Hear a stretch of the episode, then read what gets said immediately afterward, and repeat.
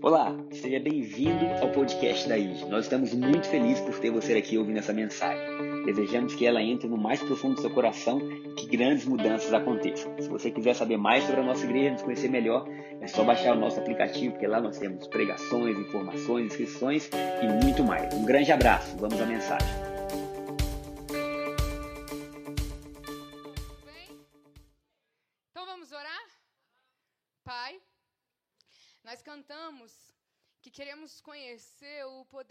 Ressurreição. E sabemos que não existe outra forma de conhecer o poder da ressurreição senão pelo seu espírito. Então eu oro para que agora o teu espírito nos convença do poder da ressurreição. Que o teu espírito nos traga clareza e nos faça experimentar, entender, compreender que poder é esse, Jesus. Nós te agradecemos e oramos em nome de Jesus. Amém.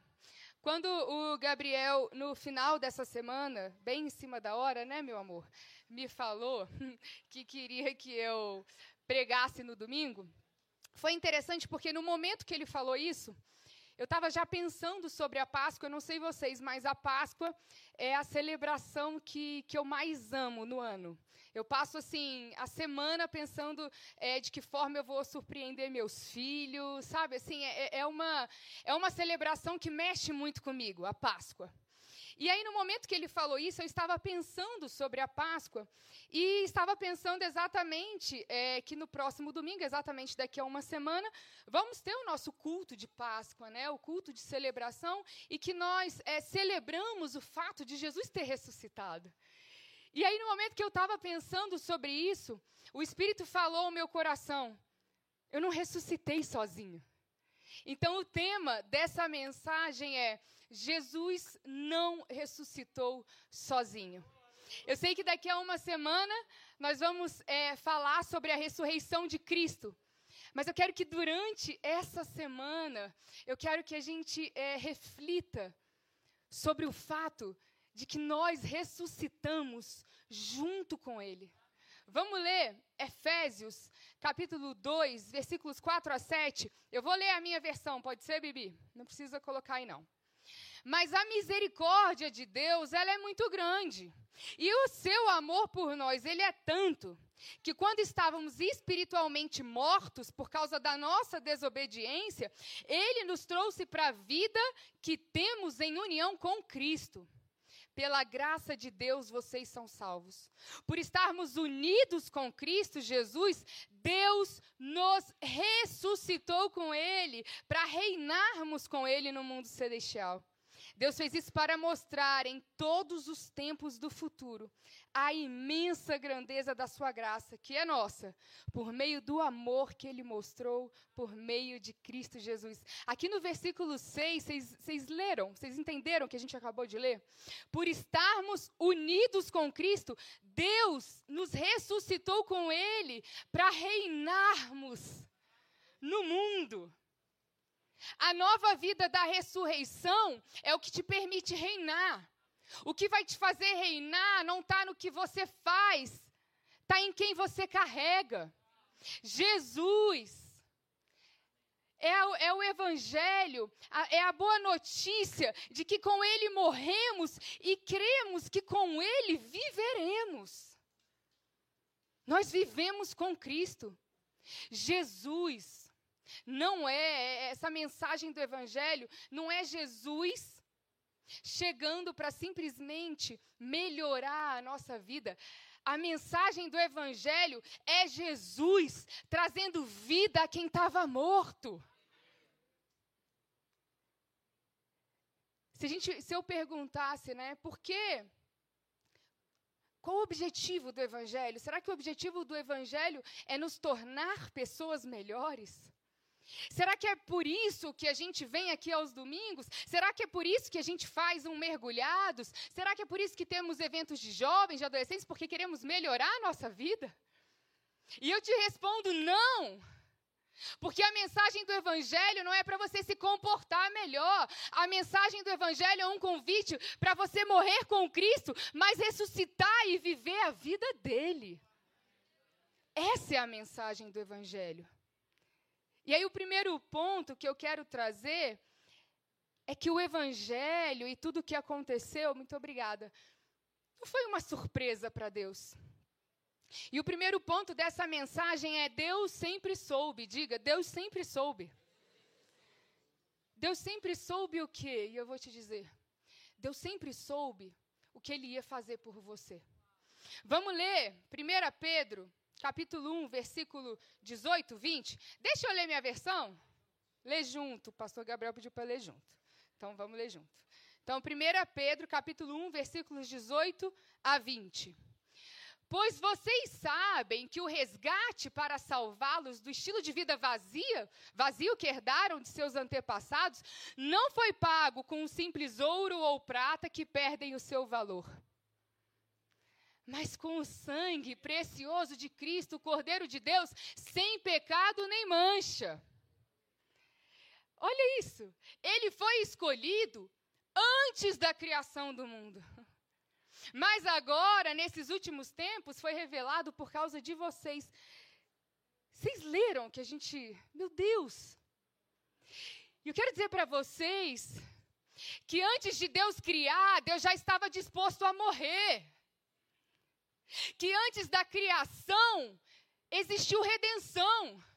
Que antes da de criar o mundo, antes dele criar você, pensa comigo. Não existia nada. Não existia mundo. Não existia você, não existia eu. E lá estava o nosso Deus pensando num plano de redenção para as nossas vidas.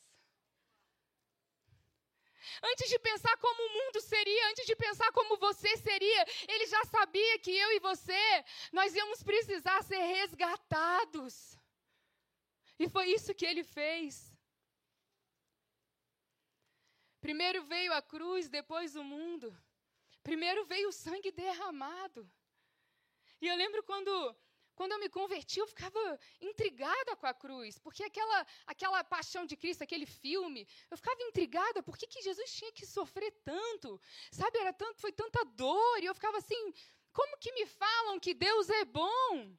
Se Deus permitiu que o filho dele passasse por isso, como se a cruz tivesse sido é, uma surpresa para Deus, ou um plano emergencial. Como se ele tivesse, meu Deus, criei o homem, o homem pecou, e agora? Deus não foi pego de surpresa, Deus sempre soube. Meu Deus. A cruz não é a tortura de Deus sobre o seu filho, presta atenção. A cruz é a absoluta solidariedade de Deus com a sua criação. Ali na cruz era o próprio Deus disposto a morrer. Antes dele criar tudo, ele já estava disposto a morrer. O plano de salvação revela o caráter amoroso de Deus não um desespero a uma emergência diante de uma tragédia imprevista. A salvação ela resulta do amor de Deus e não do pecado humano. Sim, o pecado gera morte, Romanos 6, 23, mas Deus não nos deixa na morte. E aí, Jesus, ele não só se expõe à morte, como ele vence a morte no jardim do Éden. Existe a árvore do conhecimento do bem e do mal, e nós vamos chamar essa árvore da árvore da autonomia humana. E lá estava o homem no jardim do Éden, diante daquela árvore, onde naquele momento ele escolhe dizer não para Deus e sim para a sua autonomia. Adão disse não para Deus porque quis dizer sim para si mesmo. Mas aí lá na cruz do Calvário, nós vemos Jesus dizendo não para si mesmo e dizendo sim para Deus e nos mostrando um novo caminho essa nova vida da ressurreição nos leva a viver num caminho de redenção. Onde eu escolho dizer sim para Deus, eu escolho dizer sim para os planos de Deus, e eu digo não para a minha autonomia humana. Tem uma frase de um, de um teólogo que, olha que incrível essa frase. A cruz de Cristo é a árvore da vida plantada no Monte do Calvário. A cruz de Cristo é a porta de saída da morte. Lá estava no, no Monte Calvário uma nova oportunidade possibilidade de uma nova vida para mim e para você. E que nova vida é essa? É a vida da ressurreição. Ele nos possibilitou uma nova vida. Ele não só nos deu a vida no momento que nos criou, como ele resolve nos devolver a vida no momento que o escolhemos, que o recebemos. Mas não para por aí, porque Ele não só nos deu a vida, como nos devolveu, como agora nos chama a repartir a vida. Jesus diz: Eu sou o pão da vida. E estava todo mundo acostumado a comer o pão, e ele diz: parte o pão, e no momento que nós partimos o pão, eu não sei vocês, mas sempre que eu parto o pão e que eu vejo aquele pão sendo rasgado, eu lembro da carne dele sendo rasgada para me curar. Mas é uma cura que não para em mim, porque Ele me curou para que eu possa curar o mundo. E aí Ele nos chama não só para repartir o pão, mas para convidar à mesa. E Ele quer que a gente viva uma vida de comunhão, não só com os semelhantes, com os improváveis. É repartir o pão, mas convida à mesa comunhão com os esquecidos. Comunhão. E só existe uma forma de fazer isso. E a gente chega no segundo ponto, que a única forma de fazer isso é Cristo em nós. Jesus deixa de ser uma realidade que está fora e passa a ser a, a realidade que está dentro. Quando a gente está aqui falando sobre Jesus, nós não estamos falando sobre algo que está distante de nós. Nós não estamos falando de algo que, para que a gente possa receber, a gente precisa fazer, fazer, fazer. Nós estamos falando sobre alguém que escolheu morar em nós. Jesus é uma realidade dentro de nós. E é por isso que o apóstolo Paulo, é, foi essa experiência que ele viveu, porque ele disse: Já não sou mais eu quem vivo, mas Cristo vive em mim. Essa é a nossa experiência também. Essa não foi só a experiência de Paulo, essa é a minha experiência e a sua experiência. Não somos mais nós que vivemos, mas Cristo vive em nós. Cristo vive através de nós. E é por isso que nós não fomos chamados para nos tornarmos conscientes de tudo aquilo que não somos, mas nos tornarmos conscientes de tudo aquilo que Ele é. É um convite para você tirar os olhos de si mesmo e colocar os olhos nele.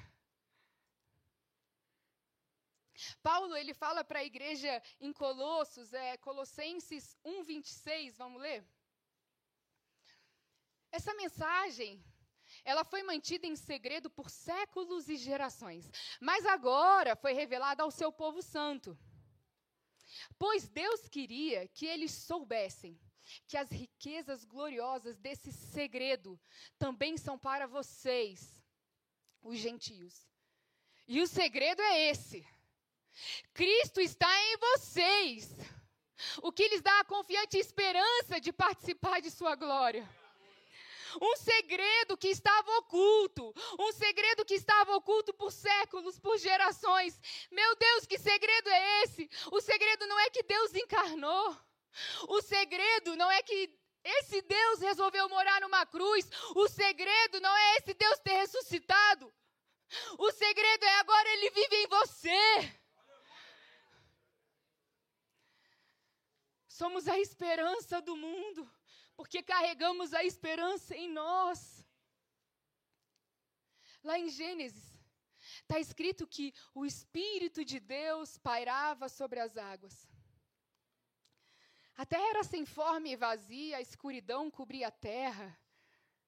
Existia caos.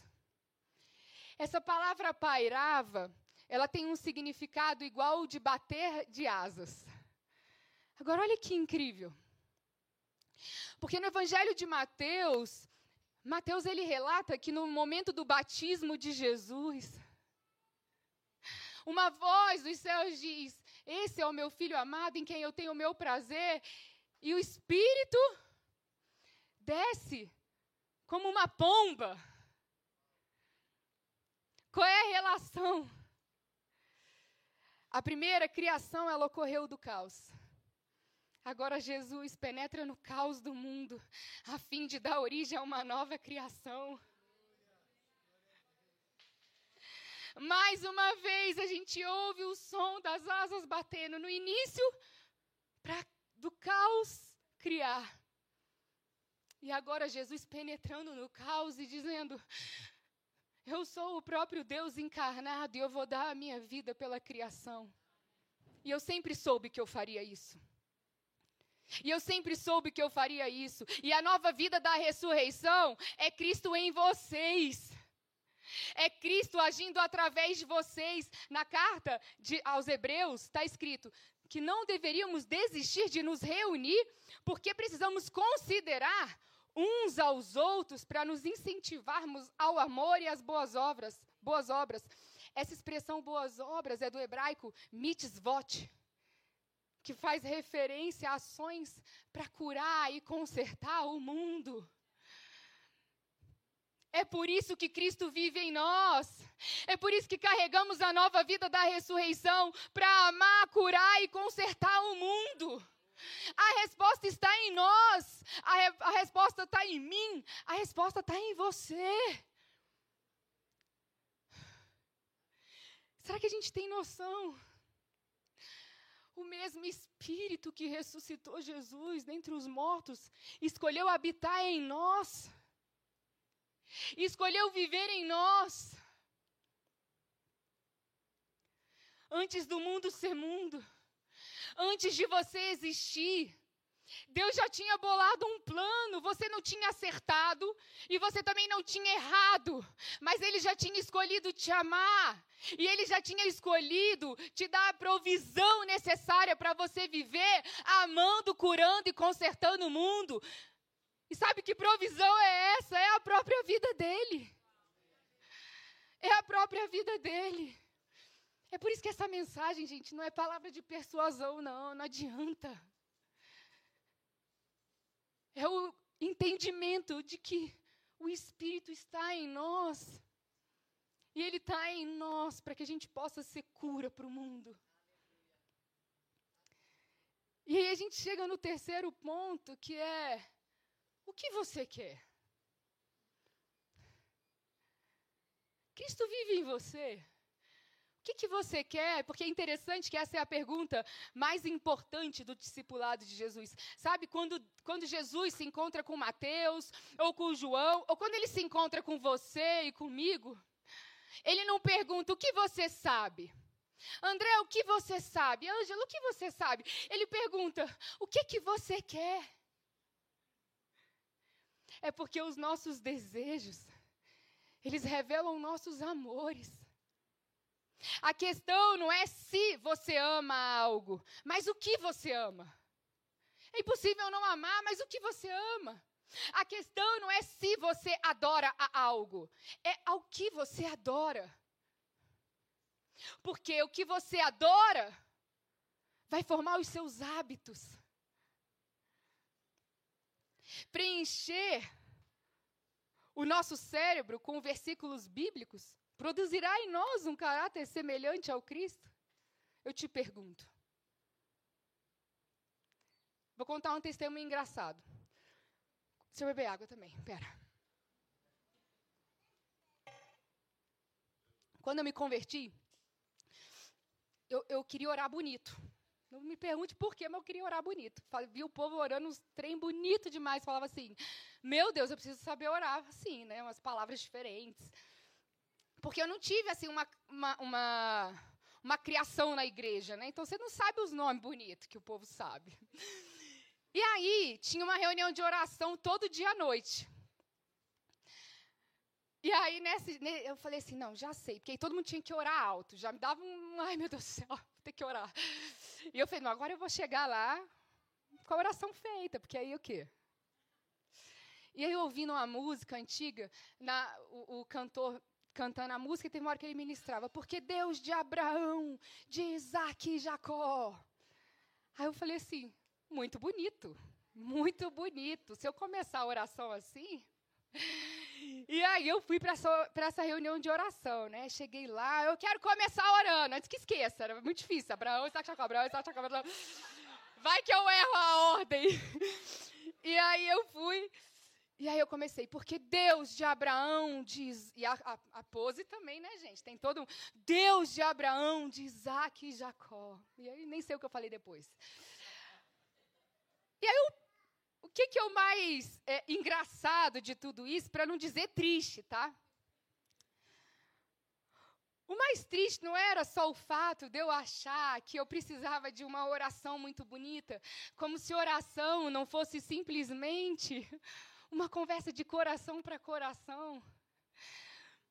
O mais triste de tudo isso não era eu achar que eu precisava de uma reza, né, de algo é, é, já pronto para me apresentar a Deus, ou para me apresentar às pessoas e ser aprovada por elas. O mais triste de tudo isso é que no final, as pessoas, que oração bonita, hein, Shaila? Porque a gente aprendeu a ver Jesus como um mestre que instrui nós, só nosso intelecto, mas o que ele está fazendo e o que ele deseja fazer é formar nossos amores. Não importa como é a sua oração. Você já viu criança orando? Não tem nada mais lindo, sabe por quê? Porque é puro e simples da forma que deve ser. Gente, a dificuldade que eu tinha de memorizar versículo, eu ficava, preciso memorizar versículo, preciso memorizar versículos. Aí, ó, você vai ter unção pastoral. Eu, ah, eu não aprendi ainda todos os versículos, meu Deus do céu, como é que eu vou ser pastora? E Deus estava me falando, minha filha, eu não quero que você simplesmente saiba o que está aqui. Eu quero te fazer experimentar o que está aqui. Eu quero que isso se torne uma realidade na sua vida, a ponto de formar os seus hábitos, a ponto de formar os seus amores. Não é sobre rejeitar o conhecimento, amém?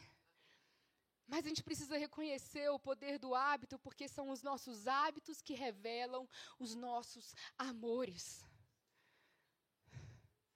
Os nossos hábitos revelam os nossos amores. O que escolhemos fazer dia após dia. O como escolhemos fazer aquilo que fazemos.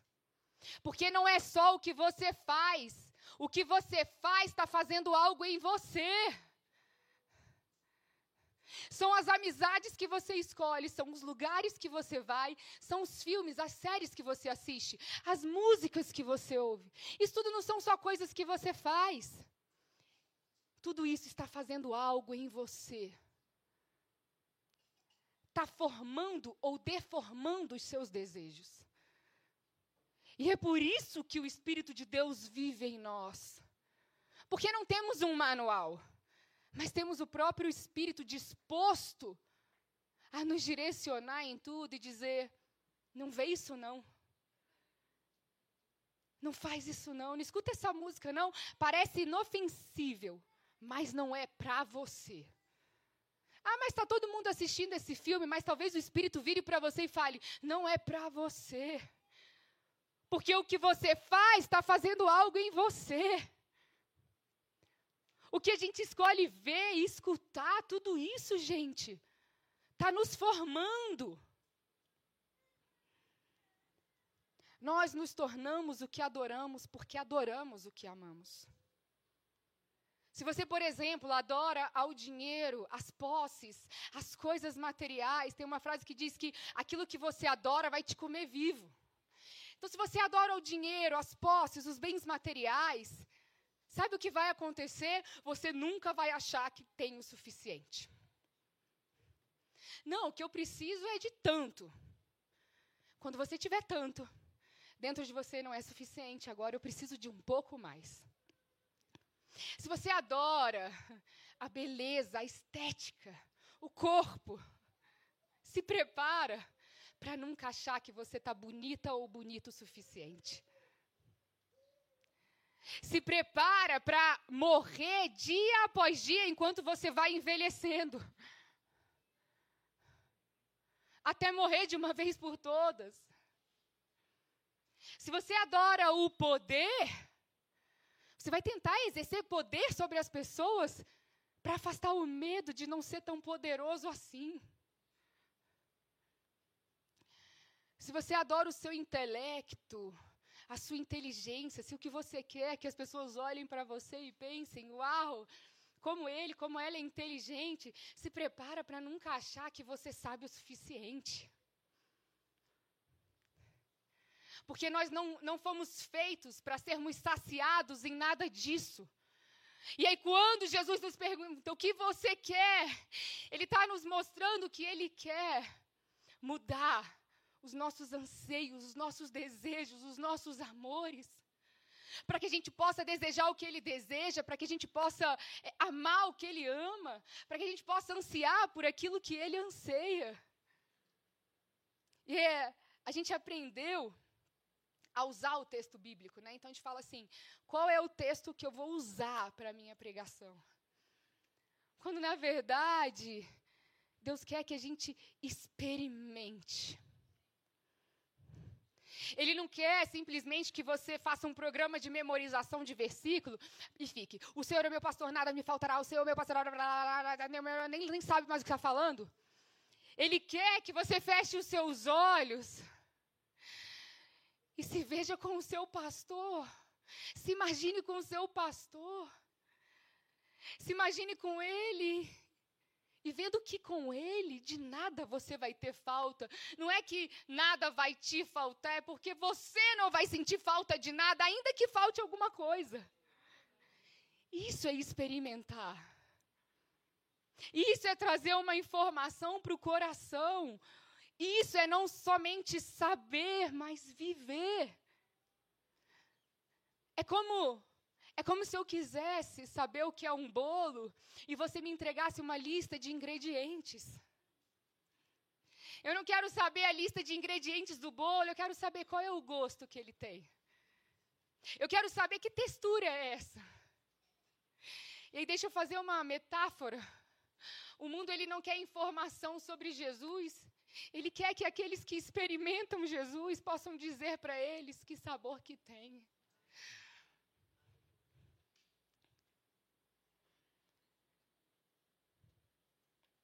o que você quer. Nessa nova vida da ressurreição, o desejo do nosso Pai é alinhar os nossos amores e anseios ao dele, para que a gente possa querer o que ele quer. E agora a gente já está finalizando, se o louvor quiser vir subindo. Mas eu vou ler ainda alguns versículos com vocês. Primeiro é 1 Pedro capítulo 1, 22, 23. Por favor, Bibi. A gente vai ler na versão A Mensagem. Pastor Tiago adora. Agora que vocês purificaram a vida por meio da.